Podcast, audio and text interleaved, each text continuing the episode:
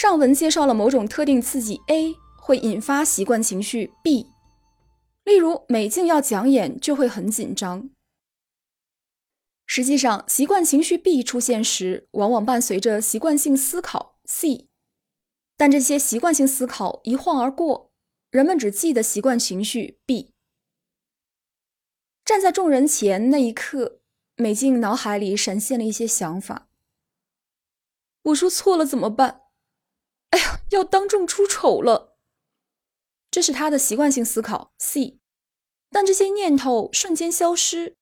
他只能回忆起焦虑的感觉。见到陌生人，对社交恐惧症患者来说是特定刺激 A，他们会有习惯性思考 C，例如，他肯定讨厌我，他一定觉得我很奇怪。但这些想法转瞬即逝，患者只记得自己见到陌生人就莫名焦虑。这里焦虑就是习惯情绪 B。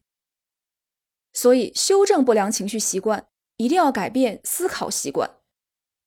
朴医生的病人谢先生，三十出头，事业有成，人缘好，谈吐谦虚。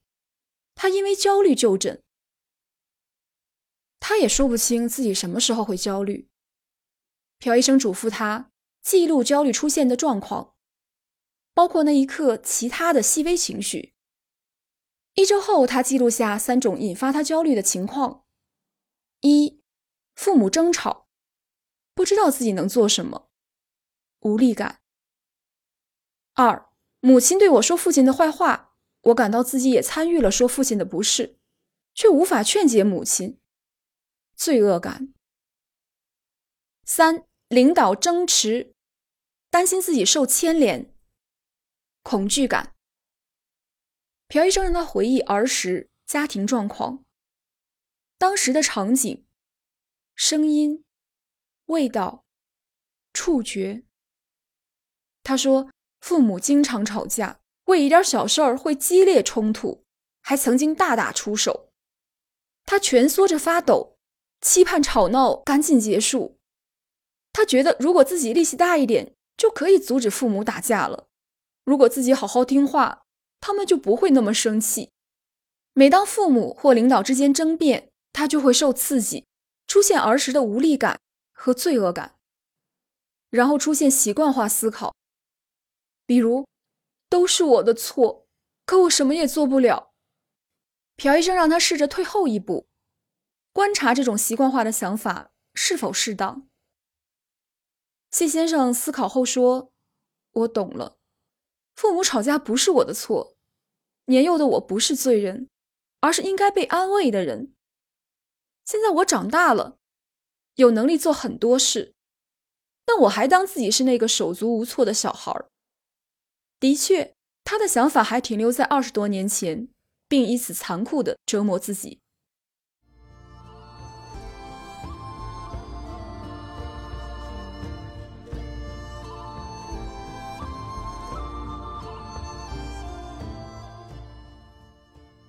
我们应该审视自己习惯已久、根深蒂固的想法和思考方式，因为他们可能并不符合现实。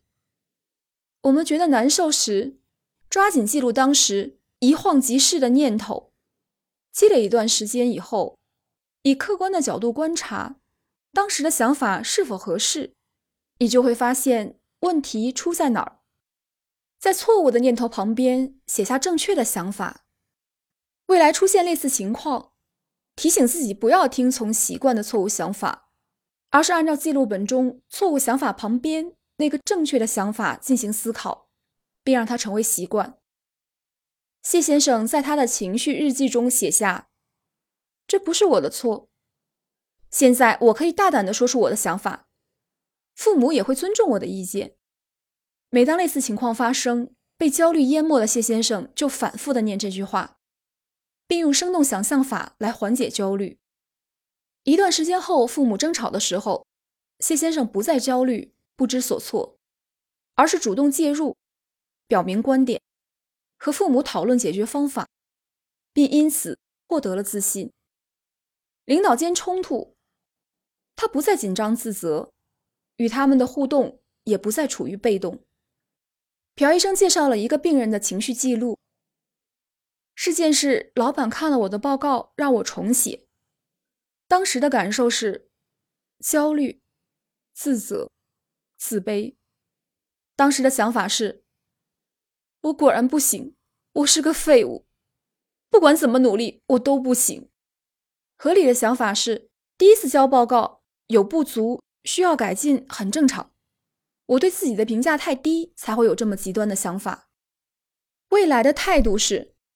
没有人是完美的，我必须摆脱根深蒂固的“我不行”的想法，不能贬低自己。有负面情绪习惯的人可以通过这个练习改变自己的思考方式。